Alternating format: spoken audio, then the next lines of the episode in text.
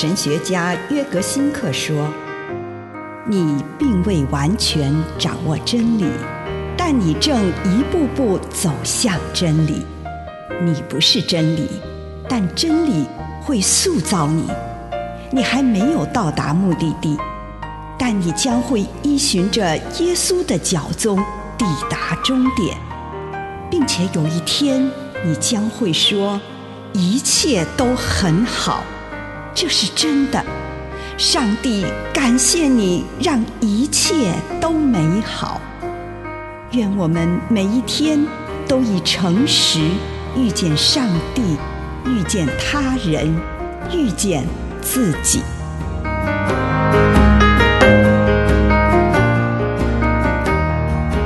欢庆一个新的开始，《使徒行传》三章二十节。会赐给你们灵力更新的日子，同时他会差遣耶稣，就是他已经为你们选定的基督来。在这些待降节与圣诞节的图像中，表达了我们追求全新开始的渴望。在待降节之际，我们的渴望将会超越日常生活的层次，进入上帝的领域。这里是我们更稳固的立足之地。我们在圣诞节欢庆一个崭新的开始。如果我们仔细的观看，在许多描绘耶稣诞生于伯利恒马槽的想象中，例如马槽的图像、摇篮、洞穴、牧羊人、牛和驴子，以及天使与星星。都表达了我们对人类最初受造形象以及崭新人际关系的渴望。圣诞节的图像会在我们的怀疑以及失望中带给我们希望，让我们在转变与时间的漩涡中找到定位。当我们找到定位的时候，我们就能够和自己以及世界展开全新的开始。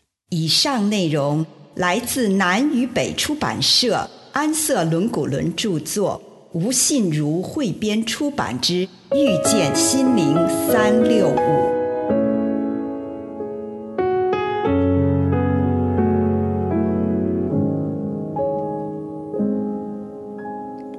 Oh, come, oh, come, Emmanuel.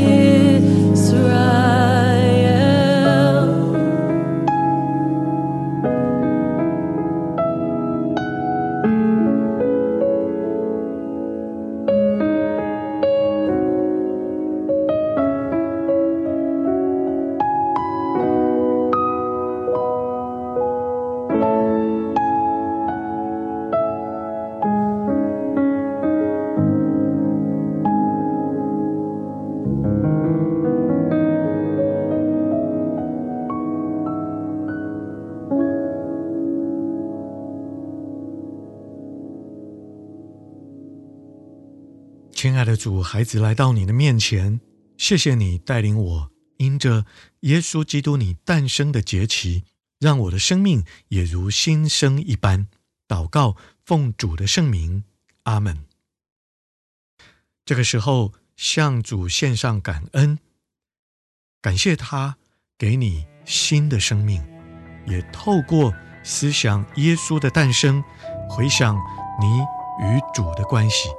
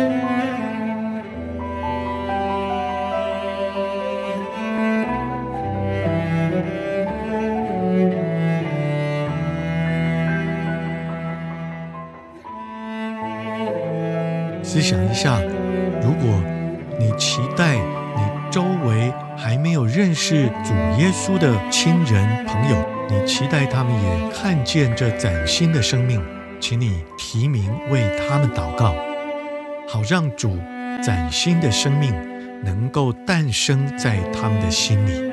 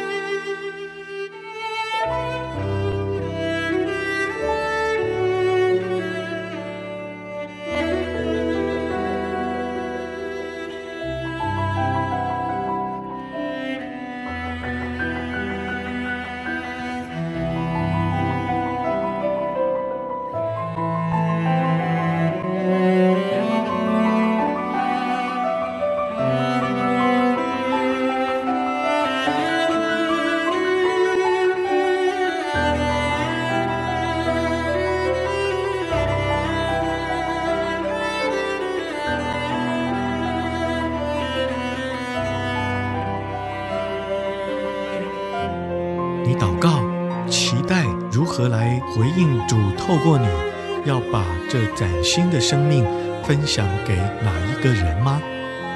如果有，请你向主来回应，说你愿意为他做什么。